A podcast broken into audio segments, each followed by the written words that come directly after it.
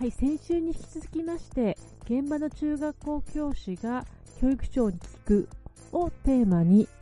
鎌倉市立深沢中学校教諭中山義之さん、そして鎌倉市教育長岩岡博人さん、そして国際大学グローバルコミュニケーションセンター研究員准教授豊福新平さん、番組顧問の富山かなりさんを交えて続きを伺います。でもう一つはね、あの親じゃないっていうことなんですよ。で、親でもあるけど、サイエンスライターさん。でもあるし、ね、このラジオの、えっと、スタジオで我々が語り合ってるっていうのは、まあ、お仕事だったりとか、その社会的なイベントとしてやってるわけじゃないですか。でその時に、その小学生、中学生、高等学校のね、お子さんっていうのが、社会の中でどういう位置づけを取るのか。で、僕らね、デジタルシティズンシップっていうのをやってるんで、安全責任相互尊重って必ず言うの、この二つ目のね、責任の話がね、出てくるんですけど、社会に対して自分が何かを発信したり、位置づけを取るっていうことは、必ずその責任が返ってくるよ。で、それはしんどいことでもあるんだけど、自分が社会に関わるっていうね、その基礎を作ってってるってこともあるわけじゃないですか。はい、となったら、じゃあ我々大人としてね、中学生、高校生、小学生が何か外に物を出すとか、メディアとして発表するっていった時に、何をね、アシストできるのかなっていうことをね、ちょっと考えたいなと思うんですよね。なるほど。はいこれで私もさっきからこの気になってたんですけど中山さんにお聞きしたいんですけどあのシチズンシップについてあのコラボハンドの時にお話なんかあの授業したっていうこともあるんで、まあ、シチズンシップっていうことは一つのキーワードなのかなと思っているんですけども中山さんのこの辺のとこお聞きしたいんですけど。そうですね。あの私自身はシチズンシップっていうものにあまり、はい。あの、正直なところ興味が最初はありませんでした。で、えっ、ー、と、豊福先生と、まあ、出会って、はい、あの、デジタルシティズンシップっていう視点から、はい、えっ、ー、と、まあ、他者と関わっていくことと、うん、まあ、と、その中で自分がどう成長していくかっていうところが、はい、えっ、ー、と、一つのキーワードかなというふうに思って、うん、その他者を理解して、尊重していく、うん、えー、その姿勢をまず作っていきたいなというところで、まあ、スクールコラボファンドでは、あの、未来をつかむスタディーズという、えっ、と、NPO 法人があるんですけれども、えー、そちらに協力していただいて、えっ、ー、と、他者理解を行うような、えっ、ー、と、ワークショップを、えー、ワークショップ講演などをしていただきました。で、その中で、えっ、と、子供たちは、えっ、と、いろいろな人がいて、いろいろな人の考え方があるんだっていうことを学ぶきっかけを、えっ、と、得ることができたかなというふうに思っていて、で、えっ、ー、と、まあ、ただ、なかなか自分ごとにはならないっていうのが、まあ、課題かなというふうに思っていて、その自分ごとになかなかならなくてもいいんだけど、そういう人たちがいる、えー、いろいろな人がいる、えっ、ー、と、難民の方とか、えっ、ー、と、障害を持たれた方とか、LGBTQ の方とか、いろいろな方に、あの、話をしていただいたので、それってすごく子供たちには、あこういう人たちもいて、自分ってどういう、えー、人間なんだろうかっていうことを考えるきっかけになったかなというふうに思っています。で、その中で、えっと、今、えっと、続く、2学期以降、えっ、ー、と、続けているのが、そのアセスメントを行って、うん、その中で、まあ、自分学講座というのも、えー、通じて、えっ、ー、と、自分がどういうふうに学んでいくのがいいのかということと、あの、自分がどういうふうに、えっ、と、どういうものに興味を持ったのか、で、えっ、と、今ハマっているものは何なのかとか、そういうものをちょっと考えさせて、でそれを相手に伝えるっていうことを、えっ、と、子供たちにやってみようっていうふうに提案をして、え今、まあ、準準備をしているような、えっ、と、発表会を、えー、これから行うので、その準備をしているようなところです。で、このところから、自分の興味関心からさらに、目標としては、えっ、と、まあ、職業とか、そういったところにどうつなげていくのか、キャリア、自分が興味を持ったことが、そのままキャリアにつながっていくのか、えー、それを考えるっていうきっかけも、このシズンシップ教育の中でつなげていきたいな、考えさせていきたいな、えー、子供たちに考えてもらいたいなっていうような、えー、そういう思いがあって、えっと、今、シズンシップ教育を進めているというような、えー、ところです。もう前の、ね、昔の教育と違っても自分と他者そして社会のつながりとそういうようなあの教育をしているということなんですね。で教育と探求者という会社があってそこの宮地社長っていう熱い方がいるんですけれども、はい、その方が言い出したことで私はすごく大事にしている言葉の一つで、うん、教師先生っていうのは、先に生まれたから先生じゃないんだと、うん、先を生む人だから先生なんだっていう考えを持って教師という職に当たるべきじゃないかっていうことをですね、あの、私はすごく大事にしていますので、まあ、こうした力を身につけてほしいなって願いを持ってます。ございます。まあね、こちらを聞いているね、大人の皆様ね、一人一人、あの、何か、あの、教師のリソース、ね、あの、協力できるようなところがあるかと。もういろんな教育の、あの、協力の仕方が今あるので、え考えてみていただきたいなと思います。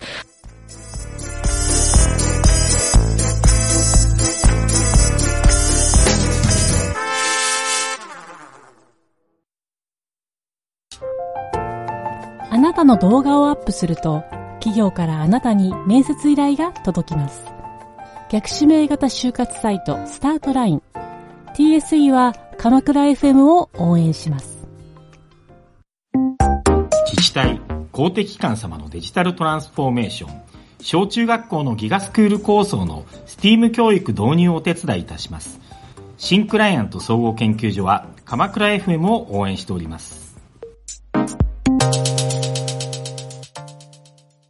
それではここからは国際大学グローバルコミュニケーションセンター主幹研究員准教授、えー、豊福新平さんに引き続き、えー、来ていただいて、それから番組コメンテーター、奥野克彦さん、が、えー、参加されます。奥野さん、こんにちは。はい、奥野でございます。はい、よろしくお願いいたします。あの、非常に重鎮の、あの、先生が 本当ですよ、ね、最近緊張しております。はい。はい、えー、鎌倉市教育長、岩岡博人さんと、2030年代へ向けたデジタル教育についてお話を伺っていきたいと思います。えー、それでですね、まあ、ズバリあの、2030年代のデジタル教育、これが達成するべき目標っていうところがですね、まあ、具体的な国の指針はあるのかということをちょっと私考えておりまして、もうたびたびあの話題になるんですけれど、番組でも。あの、教育指導要領は、何もマイナスなことは全然語ってないんですけども、良くも悪くも抽象度が高いなと考えていて、具体的にじゃあ、現場で、教育現場で達成すべき的というのは一体どんなものなんだろうかと。何ができたら正解なんだろうかと考えておりました。で、まあ、まあ、学校も先生もですね、あの、親も戸惑っていらっしゃる方も多いと思うんですけれども、えー、まあ、教育指導料料の書かれ方、えー、それについて、えー、岩子教育庁、そして教育さんの解釈する、2030年代のデジタル教育のあれるべき姿を、それぞれの、あの、考えで、あの、あの、よろし、あの、えー、良いと思いますので、まあ、これがモデルっていうことでもないと思いますので、えー、おお聞きしたいと思います。えー、まず岩岡教育長様からお願いいたします。はいあの、文科省もですね、まあ、学習指導要領と、あと ICT 活用の手引きなんてものを作っていたりしてですね、はい、でもあの、各自治体や学校で使っているそのソフトウェアもバラバラですし、はい、端末もバラバラなので、はい、2030年代にデジタルのここまで活用しましょうみたいなですね、その活動目標としての、なんかその目標っていうのはないんですよね。ICT を学びの手段として使いたいときに使いたいように使えるようになるっていうことしかないかなというふうに思って。使いたいときに使えるようにするはい。で、その結果として教室で見られる姿っていうのは、私はよく CPU 占有率という言い方をするんですけれども、教室に、例えば40人子供たちがいたときに、これまでの授業をしてたらですね、実は幕の内弁当をみんなで食べてるつもりで、実は食べてない子たちって結構いるんですよね。ね。一人一人必ず考えて答えを出しなさいと。で、それに対して、その、どこがどういうふうに間違ってるだろうか、どどういう解き方があるだろうかっていうのを共同的な作業の中で考えてみようっていうデザインをすると、みんなが頭が湯気から出るほど、頭から湯気が出るほど考えるっていう環境を作っていけるんですよね。なので、まあ、それがその主体的な学びにもつながっていくんだというふうに思うんですけれども、あの、全員の CPU がきちんと動いている状況っていうものがいかに作れてるか、それは ICT を用いてどのように実現できているかっていうのはですね、まあ一つ到達目標を作るとすれば、まあそういったものがあるかなというふうに見ています。はい。ありがとうございます。それであの、豊福さんの解釈される2030年代のデジタル教育のあるべき姿をお聞きしたいんですが。はい。えっ、と、これはね、1回目からちょこっとずつお話をしていることでもあるんですけど、はい、あの、インターネットを中心としたメディアの環境っていうものが、学校を前提しているものを大幅に変えてしまったっていう現実がある。はい。でそうなると、はい、あの、このメディアをベースにした学習の組み立て方をもう一回考えなくてはいけないことになっています。なるほど。で、世界的な議論はもそっちに、まあ、あの動いているんですけど、はい。残念ながら日本の場合は ICT の活用自体がずっと世界的にも遅れてきたことがあって、あのギガスクールでいっぺんに席を切ったように、えーえーいろんなものが溢れてきた状態なんですね。なるほまあ、だからこそ今はあの非常に混乱してますし、うんどっちに行きゃいいんだと、ど。うん。僕が好きなことが一つあって、ん。あのテクノロジーは道徳のない増幅器であるっていうねあの言葉があるんですよ。はい。で。これはねあのパソコン使えば、ネット使えば、うん。何でも教育いいじゃん。やりゃいいじゃん、でそういう、あイージーじゃないよねって話ですね。うん。でこれはあの子供たちにシティズンシップを教えるときにも必ず言うんですけれども、要するに ICT というのはパワーであると。でパワーであると。パワーだから、これをね、いいことにも悪いことにも使えるよねって。で、いいことに使えば社会に貢献できるし、自分の満足度も高まるけど、他の人を陥れたりとかね、悪いことにも使えるわけですよ。で、その時にね、じゃあ君はこのパワーをどうやって使うの？って聞くわけですね。で、教育も同じなんです。で、それは、一方は、あの子供をね全部一つの色に染めてしまいたい。コントロールしたい。自分の思い通りにしたいっていう流れがどうしてもあるんですよ、はいはいはい。でもあのこのね、えーシリーズでずっとねあの教育長とお話をしている中でずっと出てきているのは、子供が自分でコントロールを持つっていうところに戻っていくわけですね、でそのために自分のパワーを違うえっと CT のパワーを自分に使う。でそれで社会に貢献していく、で僕があえてそこで言いたいのは、その学びの個別化共同化って話の後に実はね、外に出ていく社会化っていうステージがあるよね、はい、でそれはなんか学んで楽しくって作ってはいよろあの嬉しかったですとか面白かったですってんで終わっちゃうんじゃなくって、作ったものやったものは他の人に評価されて初めて何かしら戻ってくるものがある自分の学びで返ってくるものがあるよね、まあ、そこが実は子供に問われるようになる。でそれは教室の中で、えー今まではね先生が1回評価して終わりって話だったけど場合によってはですね外につながっていくということはもっとシビアな評価が返ってくる。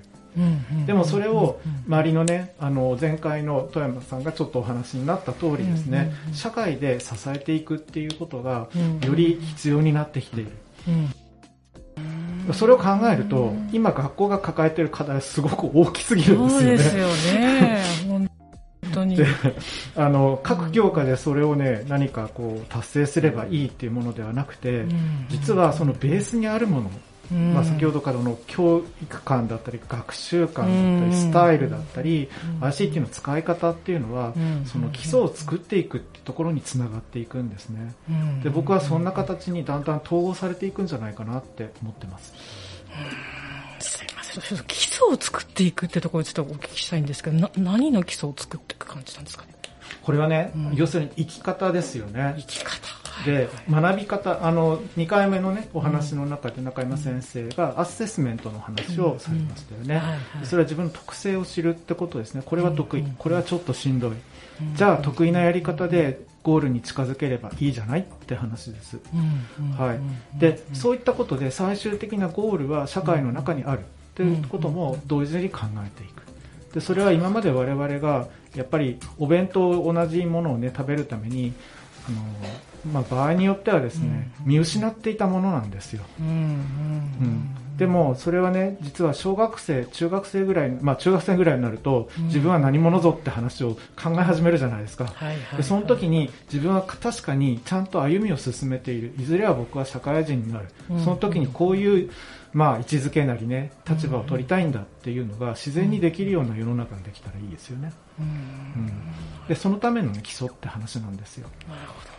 奥野さん、先ほどからこういう話を聞いていて、はい。まあ奥野さんはですね、もうギガスクールの、まあ、なんですか、インフラを作るような、はい。えっ、はいお仕事さと、れてる全国各地の、はい。まあ、いろんな基礎自治体さんに赴いて、まあ、ギガスクール導入のための、まあ、仕様であるとか、アドバイスであるとか、まあ、その後もセキュリティなんかも含めて、まあ、いろいろ、あの、サポートさせていただいた、まあ、経験から言いますと、あの、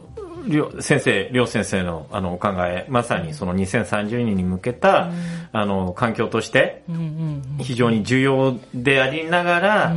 あのちょっと私申し訳ないんですが、ちょっと悲観的な見方をしてまして、はい、えっと今のタブレットがじゃああと2年3年、そのまま使い続けられるかというと、先ほどあの岩岡先生、教育長の先生がおっしゃってた通り、えっとまあどんどん陳腐化したりとかパフォーマンスが落ちたりとか、ただ、それを、あの、そのまま放置してしまいますと、おそらく、あの、まあ、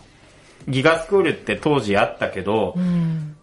ほとんど使えなくなったよねというような、あの、状況に陥りがちな、学校自治体がこれから私は増えるんじゃないかというふうに継続していかないだろうってことですよね。もう本当に文鎮どころじゃなくて、で、例えばタブレットが動かない、ダウンロード時間がかかる。そういうような事態にちょっと陥るんじゃないかっていうことで、そこにさらに手こ入れができるかどうか。ただそこはどうしても基礎自治体の責任になっちゃいますので、えっ、と、どうしても、あの、先生がお考えになっている方向性が、そこでちょっとすいません、スポイルされるんじゃないかなって危惧は私個人では実は回ってと思うんですが、とはいえ、今現在非常に成果を上げてる学校とか場所もあるんです、ね、特に、まあ、今回、まあ、まあ、ゲストで出ていただいた、例えば離島ですね、先生、この前宮城先生出ていて、ですねあそこに私鍵があるかと思っていて、あの、まず単元、教科単元の垣根、もっと言うと学年の垣根、もっと言うと学校の垣根を壊した上で、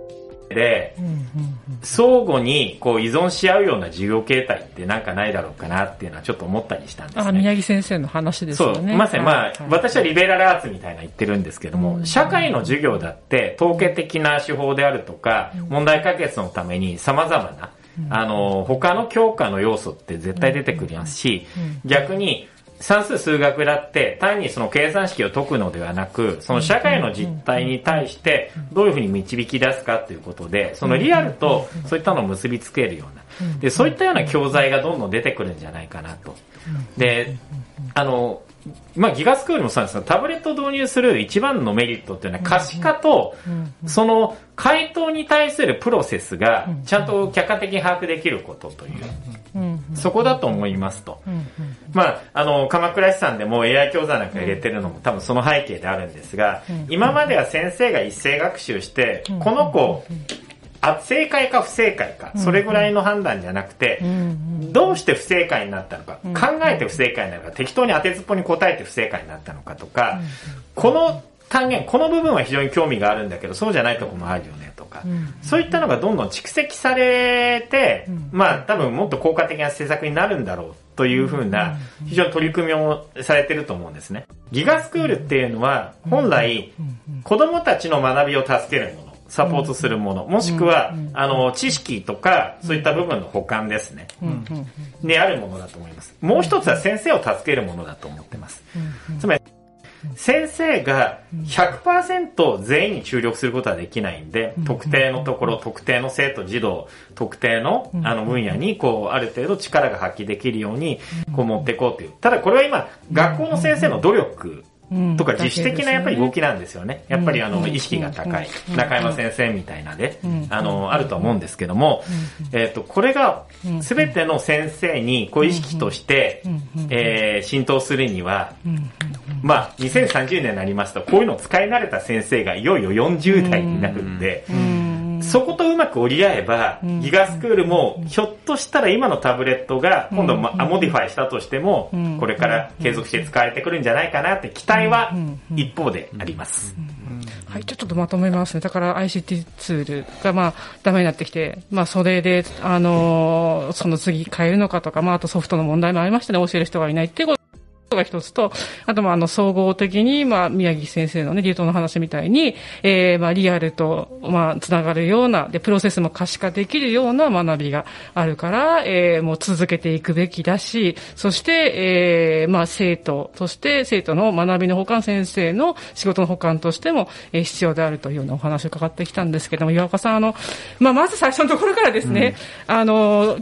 の次、買い替えとかですね、そういう、うんそれからあとソフトですね、人の補助とかそういった計画ってあるんですかね、鎌倉市で。あの鎌倉ではですね、まずはちょっと国の政策動向を見てみないといけないなというふうに思ってまして、まあ、例えばその鎌倉でもですね、国の補助金を使って iPad を入れたわけなんですけれども、はい、じゃあ国の政策判断の前に市が自分のお金で全部入れてしま、更新してしまってですね、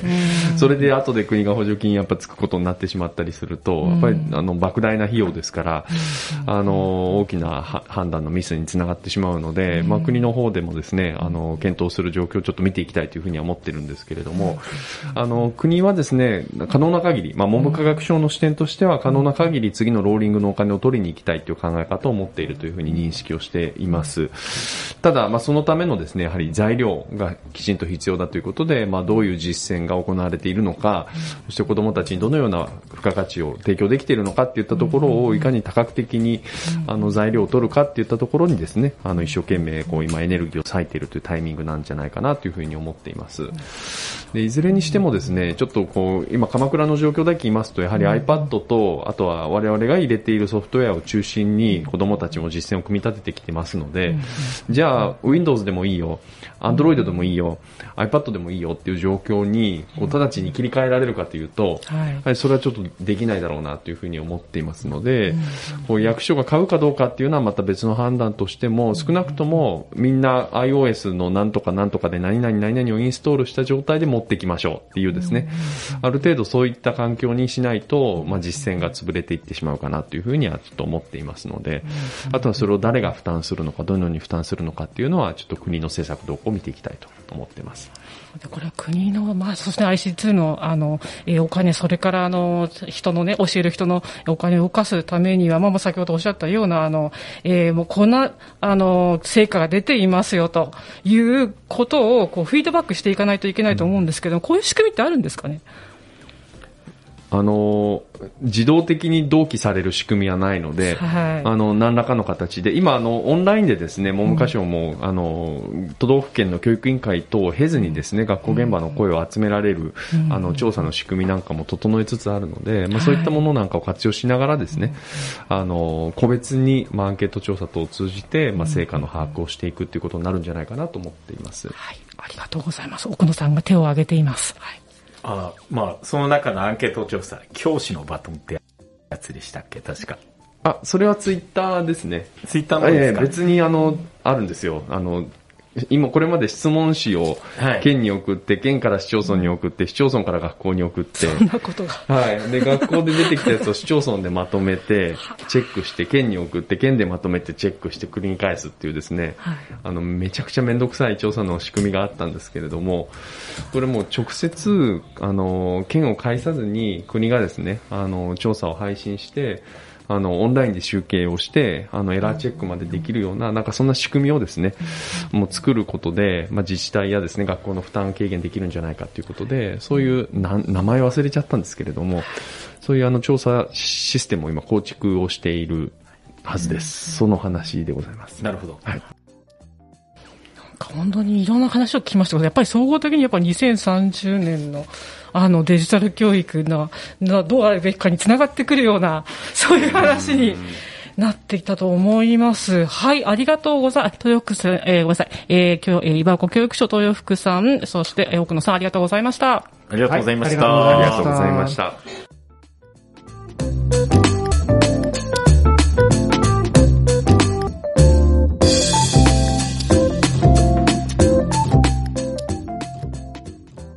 つじゃあ、すいません、エンディングなんですけれども、はい、あの、もう本当にね、えー、いろんなこういうお話聞いてたので、まずもう、あの、私の見える範囲から、えー、左から、えー、えー、感想いただきたいと思います。富山さん、よろしくお願いいたします。はい、富山です。今回の中で、あの、アセスメントの話題は、私個人的にはとても印象的でした。はい、なので、ぜひですね、あの、八岡さんにご相談なんですが、うん、あの、アセスメントト受ける券をあの、ふるさと納税の返礼品に入れていただいてですね、ちょっとお値段お高めでもいいと思うので、あの、ぜひそうすると私絶対受けるし、うちの夫にも受けさせようと思いました。はい、あの、どうでしょう？よろしくお願いします。ありがとうございました。はい、えー、教育長がメモしました。はい、えー、ありがとうございました、富山さん。はい、次、えー、豊福先生お願いいたします。はい、今日はありがとうございました。ありがとうございますの、いろいろね、キーワード出てきましたよね。はい、シチズンシップも。ではい。多分ね、この話って、1年前、2年前に同じ話できなかったと思うんですよ。うんで急激にね、変わってきてます。で認識自体もだんだん移動して変わってきてるんですよね。はいでね、この次の年にはね、また違った話題が出てくるんだけど、もう少しね、いいあの展開をね、期待したいですよね。で、我々それに頑張っ向けて頑張れるかなと思いました。はい、ありがとうございます。はい、ありがとうございました。はい、えー、それではですね、えー、鎌倉一律、えー、深沢中の、えー、教諭でいらっしゃいます、中山さん。はい、えー中山です。えっ、と、私自身はやはり、あの、学習の仕方がかなり変わってきている、えーこれからも変わっていく、えーやはり未来がなかなか予測できないので、えーその中で未来を、えっ、と、生きていく子供たちが、えーどのように、えー学んでいくか、で、生活していくかということを考えて、まあ、子供たち中心の学習活動を、えっ、と、我々は、あの、子供たちと考えていければいいのかなっていうふうに、えー感じました。子供たちとかあありがとうございました。ありがとうございました。はいそれでは、奥野さん。はい、あ、奥野でございます。日頃ギガスクールで、あの、導入際に多くの先生に接しているんですが、皆さん本当大変だと思います。ですね。非常に苦闘されている中で、少しでも今の環境が、少なくともデジタルが、人にとって、先生にとって、あの、児童生徒子供たちにとって、非常に使いやすい道具になるべきっていう、その進化は、これからはどんどん止まらないと思うんで、これを、あの、永続的かつ、あの、今後も長く使えるような支援なんかができればいいかなというふうに思いました。はい、ありがとうございます。それでは最後に岩岡教育長様から、はい。はい。あの、今日はありがとうございます。あの、ICT とか、まあ、テクノロジーを積極的に進めたい人と、まあ、そうでない。人たちの間でですね、まあ、対立も起こってるかなと思っていて、やっぱテクノロジーとですね、なんか自然と調和した人間らしい社会っていうのを、なんかどうしてもこう対立する概念で捉えてしまう人たちっていうの結構多いなというふうに思うんですけれども、全然逆じゃないかなというふうに思っていまして、やはり ICT やテクノロジーをあの自由に使えるということの中でですね、あの自然と調和した社会であったり人間らしい生き方であったり、まあそういったものを実現できるっていう考え方やストーリーーリーをですね、もっと多くの人と共有をしていくことがすごく大事なんだろうなというふうに思います。あのテレワークを選んで自然豊かな鎌倉で働いてる人が増えてるっていうのはまさにその一つの証拠ですよね。なので、あの、まあ、教育委員会、まあ、特に教育長として、まあ、できることっていうのは政策を打つっていうこととともに、まあ、きちんとその、なぜやってるのかとか、理由やストーリーを語っていくことだと思うので、あの、まあ、力不足な面はありますけれども、あの、できる限りのことやっていきたいなと改めて感じました。今日はどうもありがとうございます。ありがとうございました。改めて、豊福先生、そして、え中山先生、そして、岩岡教育長、ありがとうございました。ありがとうございます。ありがとうございました。